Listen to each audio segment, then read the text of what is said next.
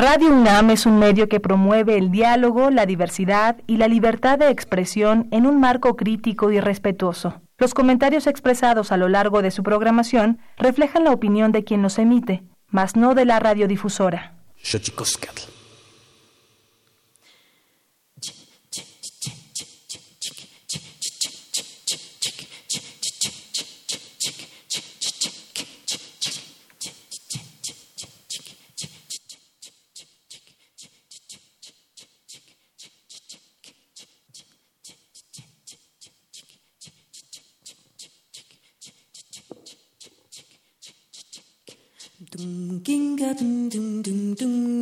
dun dun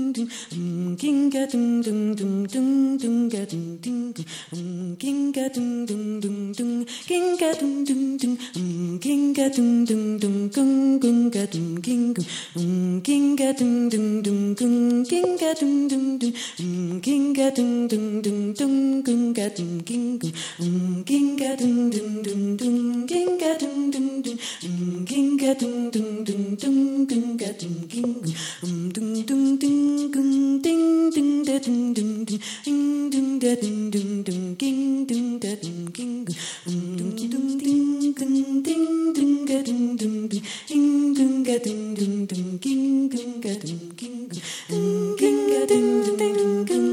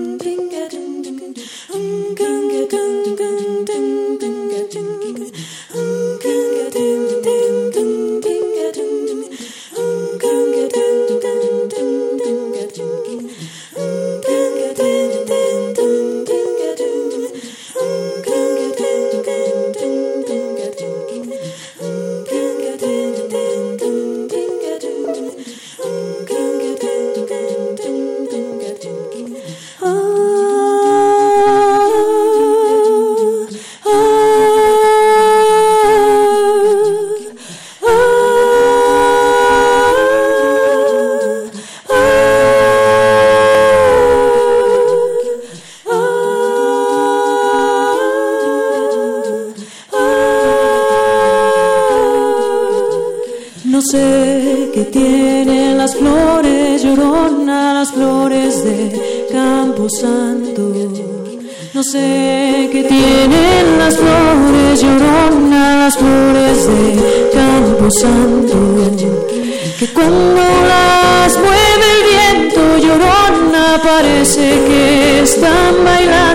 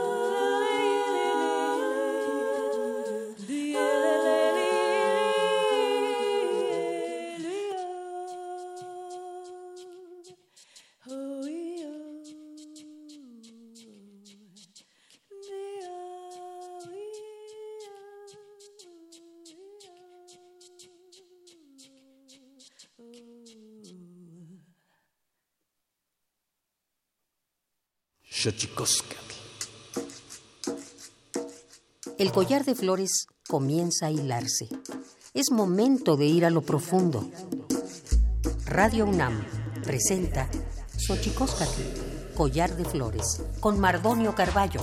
Hacemos revista del México Profundo.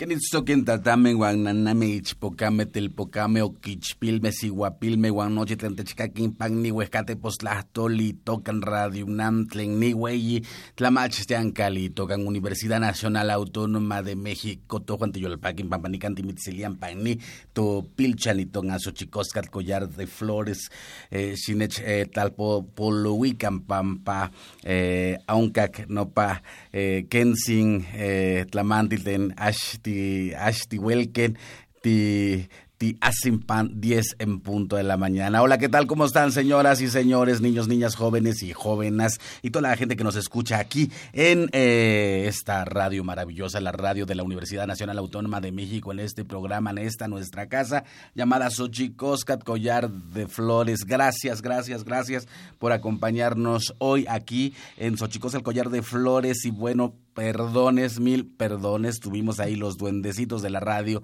siempre haciendo de las suyas y bueno, nos hizo entrar unos minutitos tarde que resarciremos con una plática importante, importantísima acerca de la desigualdad en México, del racismo, de la discriminación y bueno, del canto maravilloso. Ya lo escuchó usted usando un Voice Light Touch. No sé qué modelo, pero es un voice, voice Light Touch. Ingrid, ¿cómo dijimos que era? Ingrid Boyan, aquí en Xochicosca de Flores. Pero antes vamos a nuestra sección dedicada a los derechos humanos, que nos dicen cada ocho días lo bien que lo hacemos, pero sobre qué lo hemos hecho. Xochicoscatl. Tonalámatl o la ignota efeméride.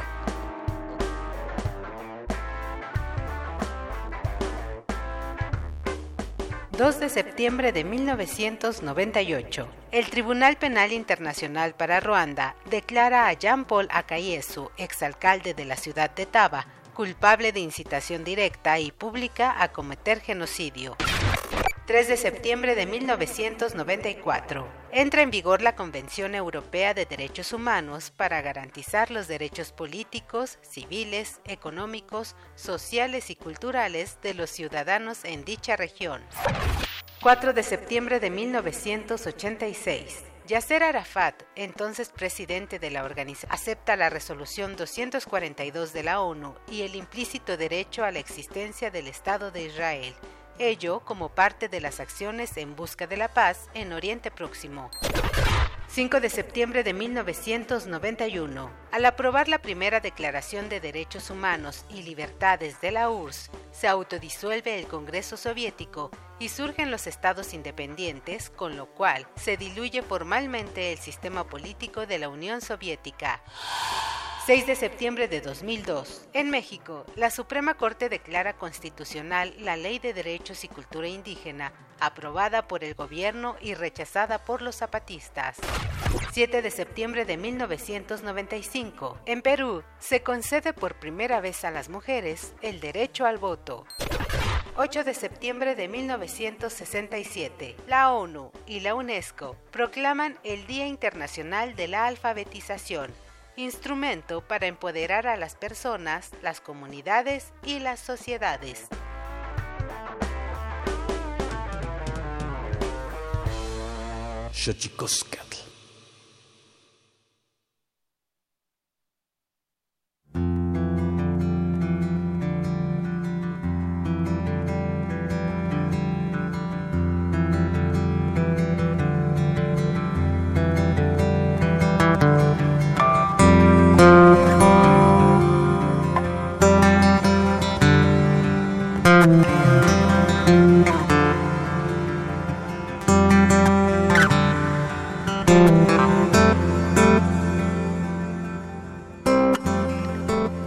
Puedo quedar con las ganas, pero le quiero contar que ayer tuve la dicha de estar en una asamblea de cambio de cargos en mi comunidad y qué cosa más maravillosa he de decir.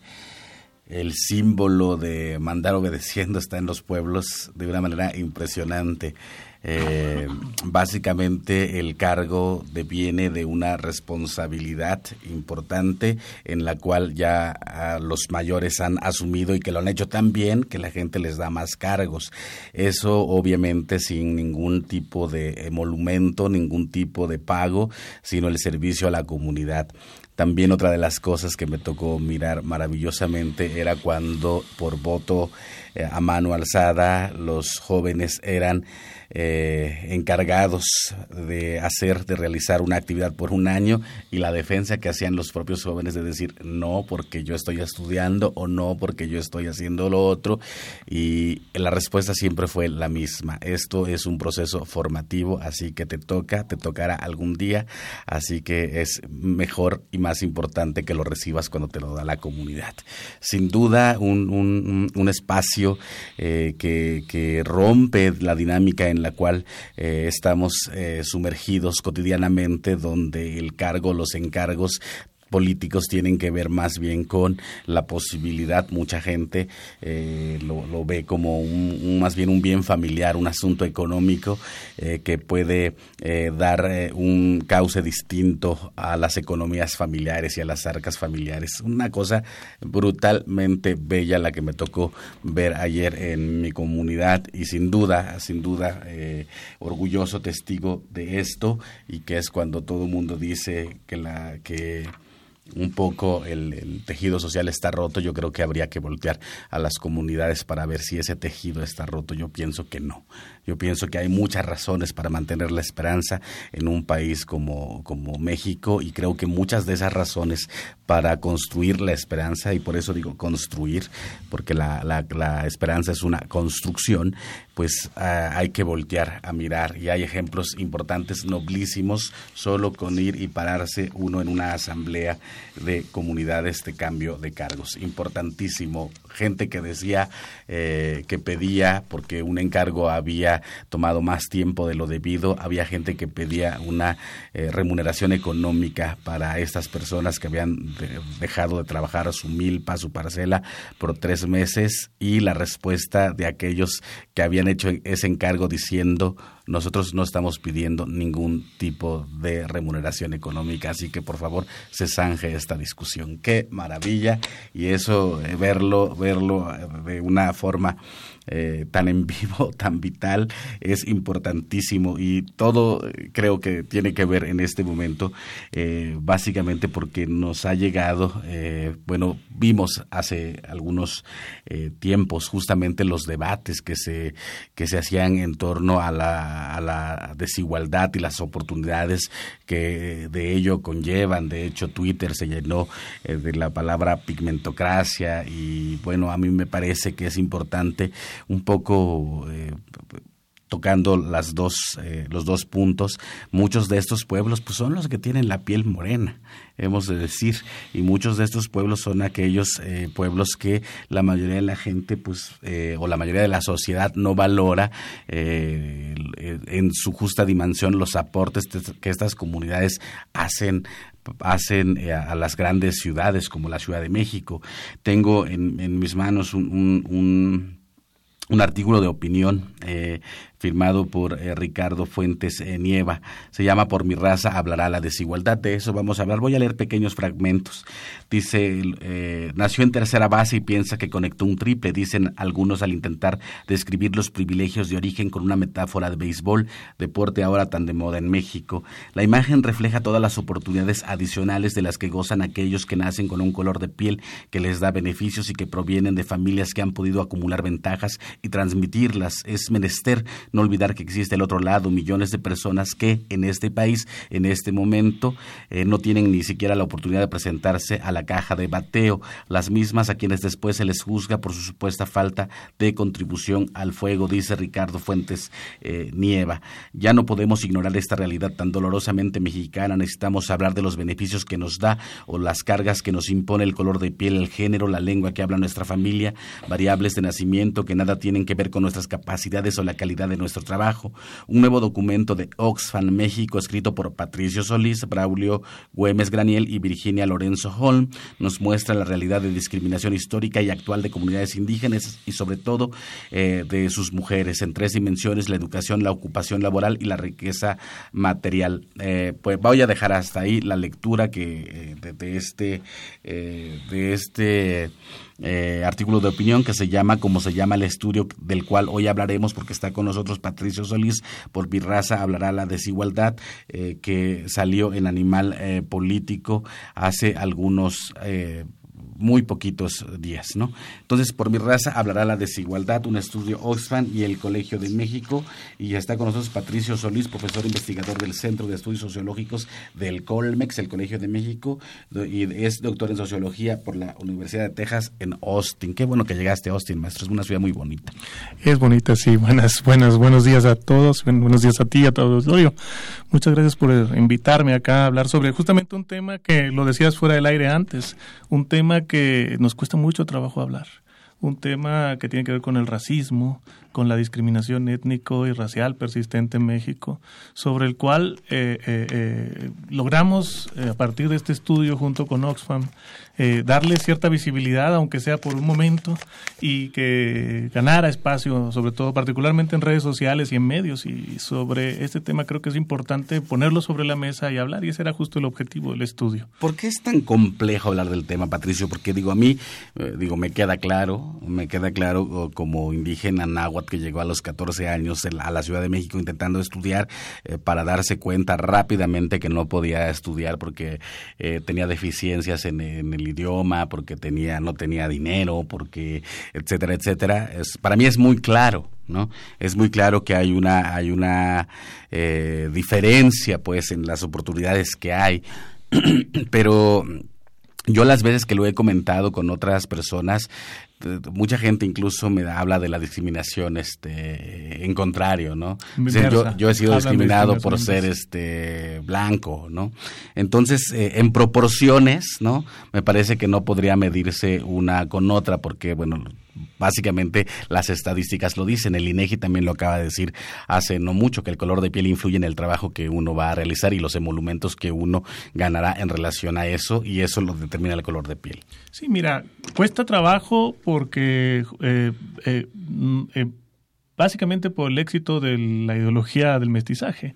La ideología del mestizaje pues, es una ideología que trata de suprimir las desigualdades raciales, pues las pone sobre la mesa, las desigualdades étnico-raciales las pone sobre la mesa y bajo la lógica de que México es una sociedad integrada a través de la mezcla y, que a partir de esa mezcla, bueno, esa mezcla que niega el racismo, es curiosamente una ideología racista que niega el racismo. Mm. De tal manera que nos cuesta mucho trabajo reconocer y un poco voltear hacia adentro. Nos, nos resulta mucho más fácil, por ejemplo, ejemplo, hablar sobre el racismo en Estados Unidos. Mm. Eh, justamente antes de la semana previa de presentar nuestro estudio había ocurrido la tragedia del Paso mm. y era realmente sencillo hablar sobre la, eh, el racismo hacia los mexicanos en Estados Unidos. Lo que yo dije en aquel momento es que teníamos justo antes de presentar nuestro estudio venía pues, venían unos días que había que voltear hacia el racismo nuestro. Entonces nos cuesta mucho trabajo porque nos cuestiona. Básicamente nos cuestiona a los, a los mestizos, nos cuestiona en el privilegio que tenemos y es difícil reconocer que existe una estructura social, un orden social racista de privilegios, eh, eh, en el cual eh, pues nos beneficia. Entonces yo creo que ese es el, el, tema central. por eso aparecen estos temas como la discriminación, la discriminación inversa, que no tiene ningún sentido, o el racismo inverso, que no tiene ningún sentido, porque como lo has señalado tú, la estructura de poder está construida de, en el otro sentido. Y no hay discriminación ni racismo que contravenga una estructura de poder. ¿sí? Entonces, esa es la razón principal. Y eh, una, una de las eh, situaciones que también eh, engloba un poco el estudio, también es el asunto de género. estamos también con está con nosotros ahora para platicar también de su música Ingrid Boyan, pero también, bueno, ser mujer, cantante de jazz en un país como México, a ver, ¿cómo la tienes tú? Pues sí, ha sido difícil, pero es como, como dice él, es toda una tradición. Eh, yo todavía encajo un poco en la cuestión de las mujeres son las cantantes, ¿no? Pero por otro lado, sí hay una hay un movimiento muy importante que se está dando últimamente de mujeres instrumentistas eh, que están abriendo brecha eh, con mucho con sí con muchísimo trabajo porque se da se da claro, mucho perdón, voy a, voy a programar la interrupción porque claro el músico es hombre y la cantante es mujer ¿no? exactamente para la gente que nos está que, que escuchó el inicio eh, la ejecución de la música eh, la, la, la, hace ella eh, totalmente en vivo sí. ¿no? un poco para ir por hacia donde vas, vas ¿no? sí sí sí eh, o sea como que te digo que todavía como que podría entrar en, el, en la idea esta extraña de que las mujeres son las cantantes eh, pero hay una brecha que se está abriendo con mucho trabajo porque eh, en el jazz se cree que las mujeres no tienen tanta energía para tocar un instrumento, como el saxofón, por ejemplo, o el contrabajo, o que no tienen el sonido adecuado para tocar la guitarra. Yo me he topado con mucha gente que dice así como, ah, sí toca bien, pero se nota que es mujer, ¿no? Y es así como, pero o sea en qué en qué aspecto podrías notarlo no es, es un piano. Claro claro bueno. bueno o sea ver aporrear la, las teclas como lo hace Liliana Felipe o como lo hace lo hacía Nina Simón creo que un poco sí, sí no no o sea y sería muy extraño como eh, más bien sería muy interesante hacer una un, un experimento de que solo escuchen la música y entonces ahí digan, ¿es hombre o es mujer? ¿no? y entonces que se topen con una realidad que no conocen todavía. ¿no? ¿Cantantes indígenas? ¿Tú conoces cantantes indígenas? Eh, pues no conozco muchas, pero eh, lo, lo que sí es que sé que hay un movimiento muy muy importante de cantantes indígenas que están haciendo diferentes géneros en sus en sus idiomas y eso eh, se me hace muy muy muy muy pues como, como lo decías, ¿no? Importante, creo que eh, debemos abrir espacios también para esas cosas. Y en el jazz eh, se da mucho que, como es una tradición de Estados Unidos, se canta mucho en inglés. Entonces a veces se nos olvida componer jazz en español o las personas que estudiaron eh, esto y son de otros países o, o de, de, México y tienen diferentes idiomas que lo hagan en su idioma, como que a veces componen solo en inglés y entonces se pierde mucho mm, esta tradición. Claro. Yo compongo en español. Okay. Pero sí ha sido medio difícil, así como, ah, ¿cantas jazz en español? Así de, pues sí, o sea, más bien es una fusión de lo que yo sé con lo que yo aprendí, ¿no? Que es distinto. Qué fuerte, fíjate que ahora yo, yo ahorita que decías esto, pensando un poco en los alientos y en la supuesta fuerza con la que debe tocarse, bueno, en, en Oaxaca, en la zona Mije, hay infinidad de bandas filarmónicas de mujeres. Qué, qué, sí. qué, maravilla. Un poco, un poco retomando, eh, Patricio, pensando en, en esta, en, estos clichés, en estos estereotipos, y hace rato hablabas tú eh, de la mezcla, y, entonces yo mire un poquito para allá, eh, un poquito más para allá. El asunto del mestizaje que niega la existencia de pueblos indígenas porque ya todos somos uno. ¿Cómo ves eso? El único pueblo indígena que existe es el pueblo indígena del pasado, y bajo esa lógica. Y la lógica también es una lógica que bueno ha pasado por históricamente por distintas etapas integracionista asimilacionista mm. y, pues, y últimamente con una supuesta multiculturalidad que en realidad esconde imposición y una relación asimétrica de poder entonces eso se refleja en los resultados estadísticos. Es decir, no es una cuestión nada más anecdótica y del día a día. Lo señalabas tú al principio. Es decir, lo que hicimos nosotros en el estudio es mostrar con datos de justamente de INEGI que la tanto el tono de piel oscuro, ¿sí? ahorita podemos hablar de cada una de estas cuestiones, como hablar una lengua indígena, como autoascribirse culturalmente como indígena, tiene efectos estadísticamente significativos y fuertes sobre las chances que tienen las personas de alcanzar ocupaciones de alta jerarquía, por supuesto negativos todos, uh -huh. de al alcanzar ocupaciones de alta jerarquía, de recibir altos ingresos y de obtener una alta escolaridad, por una cantidad de obstáculos que justamente esos obstáculos son la discriminación. Entonces, parte de lo que estamos haciendo en el estudio de Oxfam es documentar que esto es importante en términos estructurales, estadístico. Uh -huh. Pero, por otra parte, tenemos que buscar cuáles son los mecanismos. Y esos mecanismos son las prácticas de discriminación. son prácticas que ocurren en el día a día, que ocurren, o, que ocurren en múltiples ámbitos, en el trabajo, en la escuela, en el transporte, en la vía pública, etcétera, etcétera. Entonces eh, tenemos que empezar a identificar y a visibilizar, porque eso de identificar, pues las personas pertenecientes a pueblos indígenas no les cuesta ningún trabajo identificarlas, las viven todos los días, pero quizás la parte, la sociedad mestiza, mm. sí, y la sociedad, digamos, las élites mestizas, las élites eh, urbanas eh, mestizas, no se dan cuenta, o ni siquiera las reproducen y ni siquiera se dan cuenta de la persistencia de estas prácticas que a la larga tienen consecuencias fuertes sobre la vida de las personas. ¿Cómo, cómo se estructura? Eh, ¿Y cómo, cómo se estructura, digamos, eh, digamos, en términos de Estado? ¿Y cómo, y cómo se... Sí, o sea, ¿cómo es la estructuración? Porque, eh, porque, ¿por qué si eres moreno eh, te cuesta más trabajo acceder a estudios universitarios. O sea, ¿cómo se estructura? Porque creo que esa es, esa es la parte importante para concientizar, para no caer en, la cosa maniquea de, de blancos, güeros, morenos. O sea, ¿cómo se estructura? Porque yo creo que ahí es donde está la explicación. Existe Primero, en términos del origen, es importante reconocer dos cosas. Existe, en primer lugar, una desventaja histórica. Esto es muy importante entenderlo. Es decir, lo que vivimos en el presente no es el resultado de lo que pasó ayer, es el resultado de 500 años, casi ya. 500 mm. años se están cumpliendo de un régimen que se inauguró de opresión, despojo, maltrato, despojo territorial, despojo de recursos, explotación, ¿sí? Que se expresa en qué? En una sencilla eh, cuestión que señalamos en el informe. Las personas pertenecientes a pueblos indígenas las personas que se autoescriben como indígenas, pero incluso quienes no se autoescriben pero tienen piel morena, tienen mayor probabilidad de nacer en una familia pobre. Es decir, no estamos hablando de lo que ellas hacen o no hacen, o de lo que les hacen. Estamos hablando de una desventaja de origen. Ese es el efecto acumulativo histórico.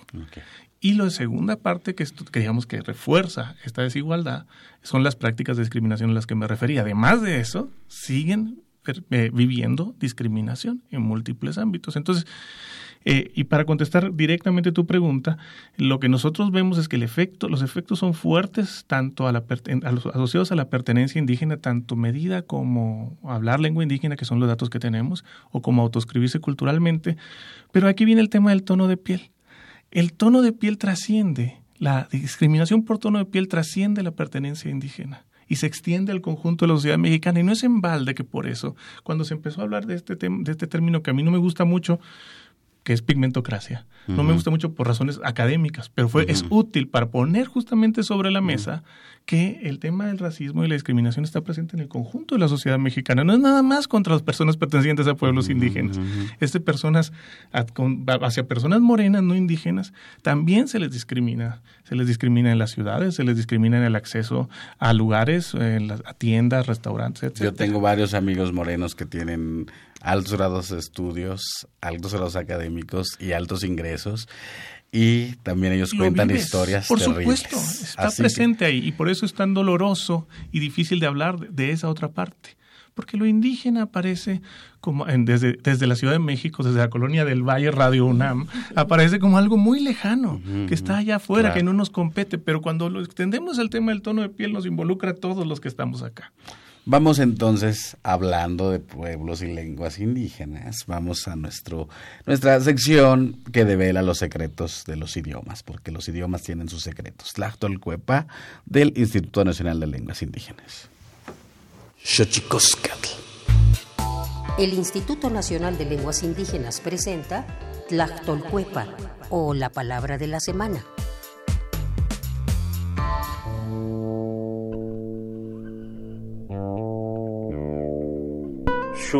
Esta es una palabra de origen ñañú, variante de la lengua otomí que se habla en la región del Valle del Mezquital, en el estado de Hidalgo, que se usa para referirse a aquella imagen oscura que proyecta un cuerpo opaco sobre una superficie al interceptar los rayos de luz y que en algunas ocasiones puede causar terror.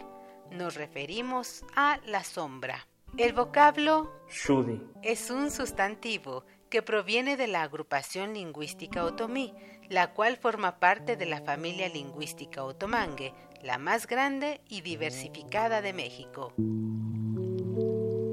De acuerdo con el Catálogo de Lenguas Indígenas Nacionales, editado en 2008, la lengua otomí se habla en los estados de Hidalgo, Tlaxcala, Estado de México, Guanajuato, Michoacán, Querétaro, Puebla y Veracruz. Tiene nueve variantes lingüísticas y cuenta con 307.928 hablantes mayores de tres años.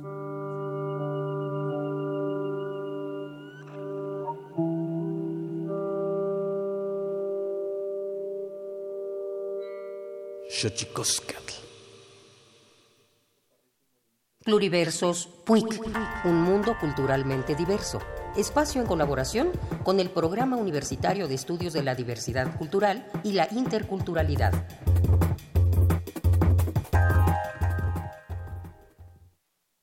¿Qué tal amigos y amigas?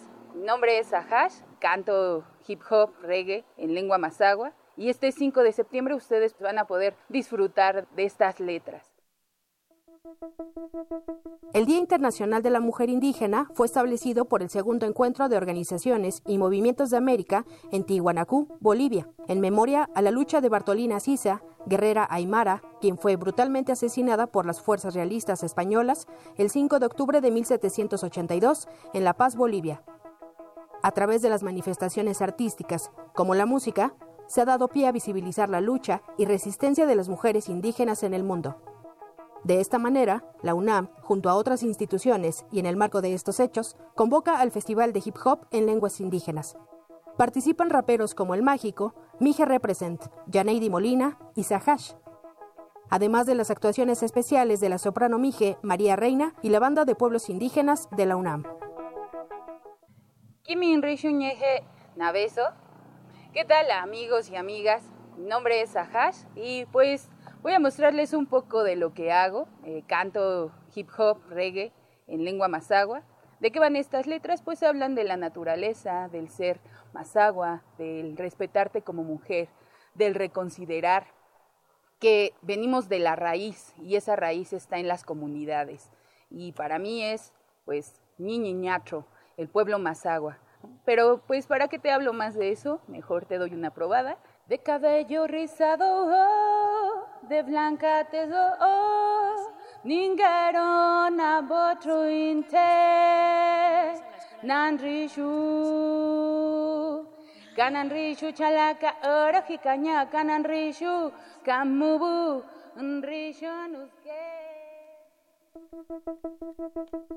Te esperamos este 5 de septiembre, en punto de la 1.30 de la tarde, en las islas de Ciudad Universitaria.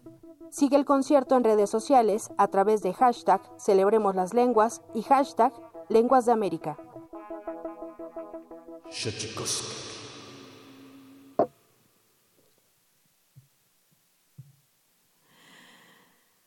Ah.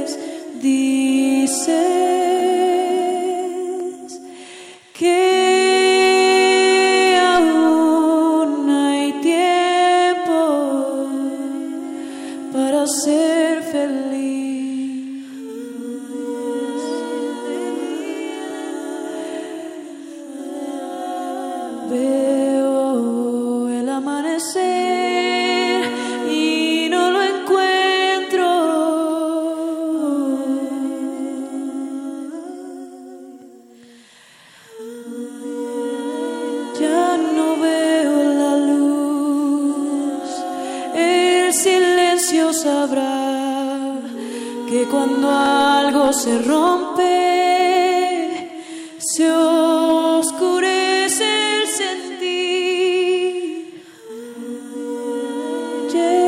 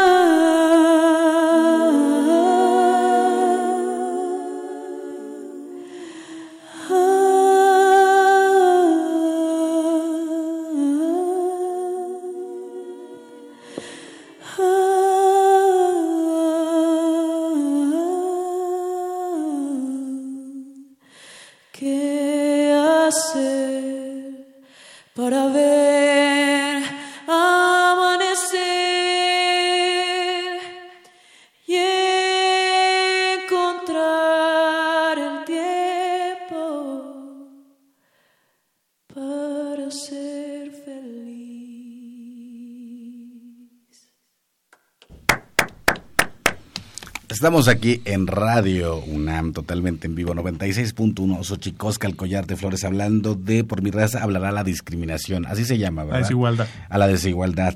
Sí, entonces estaba, estaba, estaba bien en mis notas, sí. Por, la, por mi raza hablará la desigualdad, que es el eh, entre Oxfam y el Colegio de México. Eh, ¿Quiénes te acompañan en esta investigación, Patricio? Este es un trabajo que justamente comisionó Oxfam para el colegio y es eh, coautoreado por Braulio Güemes Graniel y, Vic- y Virginia Lorenzo Jon, que fue parte de mi equipo de trabajo, digamos, en el colegio. ¿Qué es lo que más te escandalizó? Me decías que ojalá tuvieras chance de leerlo. Yo creo que tienes que leerlo. Sí, yo creo que, a ver, lo, lo más impactante son los efectos persistentes en los resultados educativos, económicos y, y- y- y- y ocupacionales. Pero cuando uno se pone a escarbar y pones a analizar testimonios, esto es parte de una investigación que acompaña a la de Oxfam, pero que estamos desarrollando todavía, encuentra la forma en que el racismo se, se digamos, este, es introyectado en la población y está presente. Por ejemplo, uno de los testimonios que más nos llama la atención es que en la familia está presente, y está presente porque genera también divisiones adentro de la familia y preferencias asociadas al tono de piel. Por ejemplo, este testimonio que lo sacamos en un grupo de enfoque en la Ciudad de México, un hombre que dice, la verdad, le soy honesto y eso mi abuelo me lo dijo. ¿Quieres mejorar la raza? Cásate con una blanca. no voy a decir que yo la buscara, sino simplemente se dieron las cosas. Y, quiera o no, casarse con una persona de tonalidad blanca sí abre muchas puertas, sí llama más la atención. Por lo menos los hijos ya no van a salir tan feitos. Así dices, ¿no? Qué terror. Sí, testimonios de esta naturaleza que revelan, bueno, esto es en el Un ámbito- entramado, un, ¿verdad? entramado Sí, sí, sí. profundo de racismo internalizado, sí, que por supuesto, pero esta persona a su vez está haciendo un reconocimiento de una realidad social. Sí. Sí, a la vez de que está introyectado este racismo, es un reconocimiento de una realidad social y que eh, él, pues él tiene razón en cierta medida. Sí, las oportunidades sí están condicionadas por el tono Claro. de piel de las personas. Entonces, todo esto se refleja, eh, eh, insisto, en múltiples testimonios. Tenemos eh, otro aquí sobre de Monterrey que habla sobre los chirigüillos. Los chirigüillos así se les habla, se les llama en Monterrey a las personas, a los migrantes de piel morena que tienen un origen regional diferente, pueden ser indígenas, pero este testimonio es una persona que habla eh, de, de, de- de un encuentro con unas chirigüillas en el metro. Dice, es que una vez iba en el metro, hace como dos meses, y haz de cuenta que volteo y me les quedo viendo. Eran tres chirigüillas, pero me les quedo viendo el comportamiento, no con morbo, no con nada, sino lo que son las muchachas. Y volteaban y creían que me, les quedaba, me le quedaba viendo a una, pero empezaban a hablar dialecto. Porque en el metro sí les vale, sí te hablan dialecto. Y ellas crees, creen que es como si hablaran inglés, ¿verdad? Yo sí les he dicho algo así de que, oye, qué fashion. Pero así de que cállate, habla español. Es lo que me molesta. Yo sí les he dicho, de que volteo y así de que habla español, habla lo normal. ¿Sí? Es un testimonio directo en donde la discriminación lingüística aparece en un espacio público, pero la discriminación lingüística se reproduce en múltiples ámbitos, Claro, en la escuela, en el trabajo, en la vía pública y tiene efectos ba- bastante perniciosos en la vida de las Fíjate, y al final dirías espa- español de dónde, castellano ¿Cuál de dónde, ¿De Monterrey, por ejemplo, o de dónde? para para poner como en la justa dimensión el uso de, de los idiomas y las lenguas, ¿no? Para la gente que nos está escuchando aquí cabe aclarar como siempre que toda lengua, todo idioma tiene sus variantes dialectales, toda lengua tiene sus dialectos, créalo o no. Eh, la palabra dialecto es un error eh, eh, lingüístico disemi- diseminado para hablar y, y dotar de minusvalía a las lenguas indígenas, pero cualquier idioma tiene, tiene sus dialectos.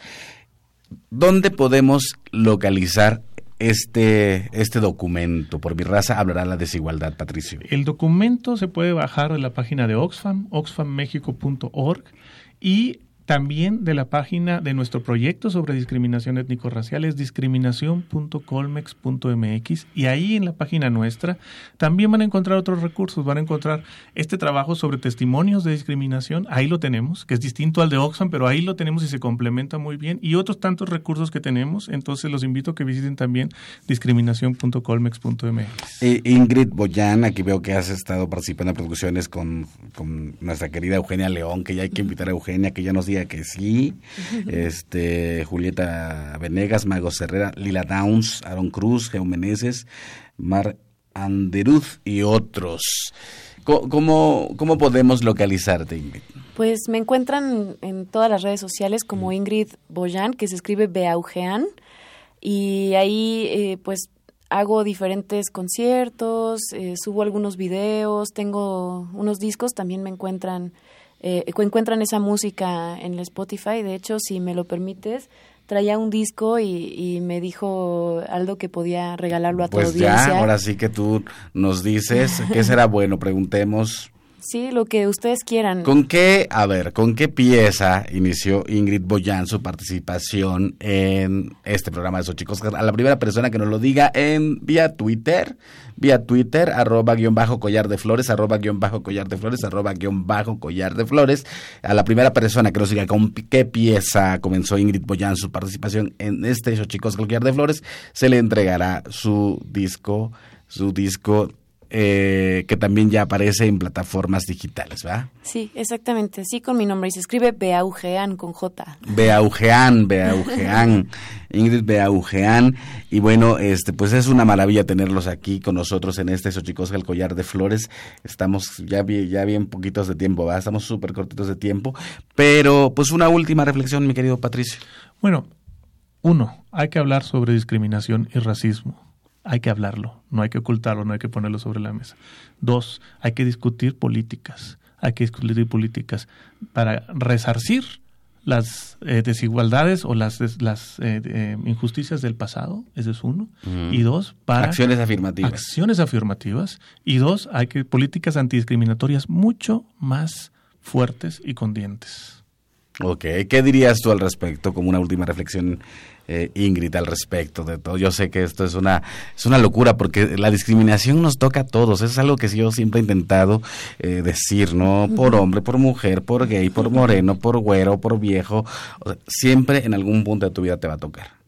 Sí, pues también, o sea, a mí me gusta pensar que, que siempre eh, estoy tratando con mis iguales en todas las circunstancias posibles. Son, somos todos seres humanos y no sé si sea una reflexión como eh, muy eh, utópica, pero eso es como deberíamos de vernos siempre, ¿no? Como iguales, como seres humanos y como por consecuencia, personas que ayudan a que la sociedad y que todo esté eh, bien. O sea, como siempre, si uno ayuda a alguien, alguien te ayuda y eso sigue y sigue y sigue.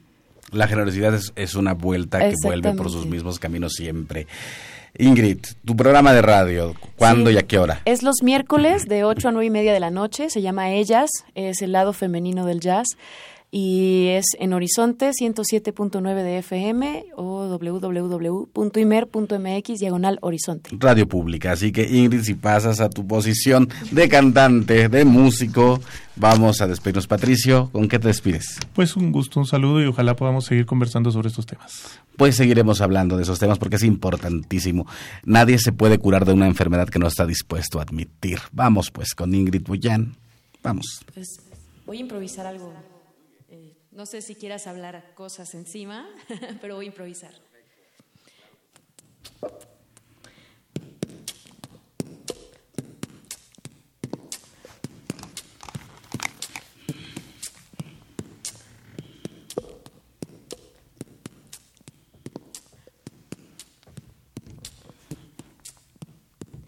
Me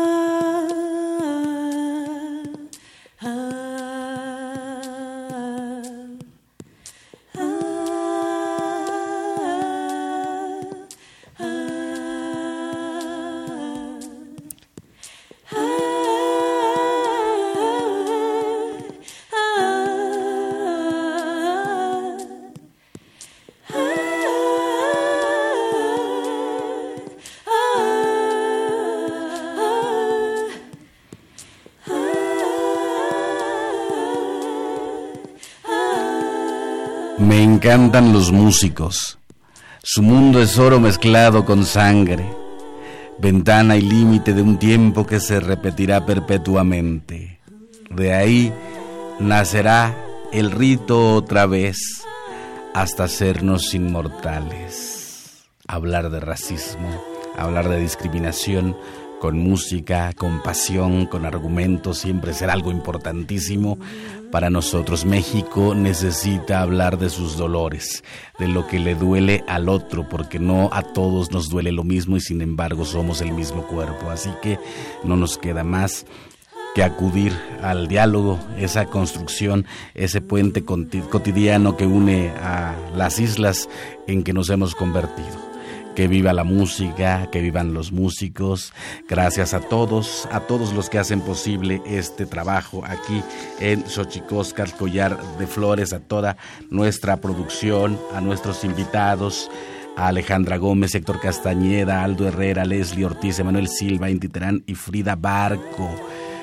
Y aprovechando la metáfora de tu apellido, en este barco vamos todos. Que viva la música. Tlaxcamatimiac, Timomelaguampanchi, Cuelli, Tonati, Xixcahuama, Cueponi, Motlachtol.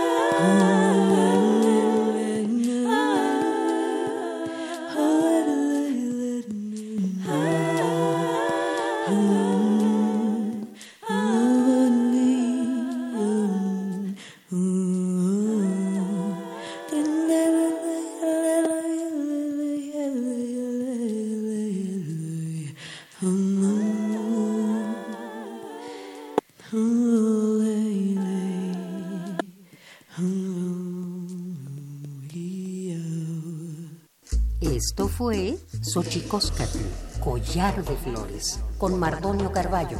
Hacemos revista del México Profundo. Una producción de Radio UNAM. Experiencia sonora.